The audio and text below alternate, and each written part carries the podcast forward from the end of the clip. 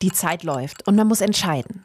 Zum Beispiel über einen Asylantrag oder über einen Patienten auf der Intensivstation oder über ein Kernkraftwerk. Niemand kann einem diese Entscheidung abnehmen. Und sie lässt sich auch nicht aufschieben.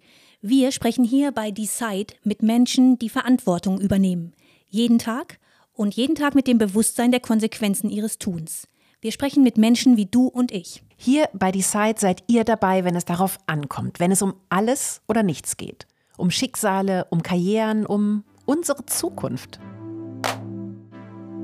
Decide, der Podcast über Entscheidungen. Herzlich willkommen. Wir sind Inka Schmeling und Katrin Sander. Und gemeinsam stellen wir uns und euch heute die Frage, mit der sich Stefan N. jeden Tag auseinandersetzen muss. Wer darf in Deutschland bleiben? Wer muss gehen? Stefan ist 45 Jahre alt und arbeitet als Entscheider im BAMF, dem Bundesamt für Migration und Flüchtlinge.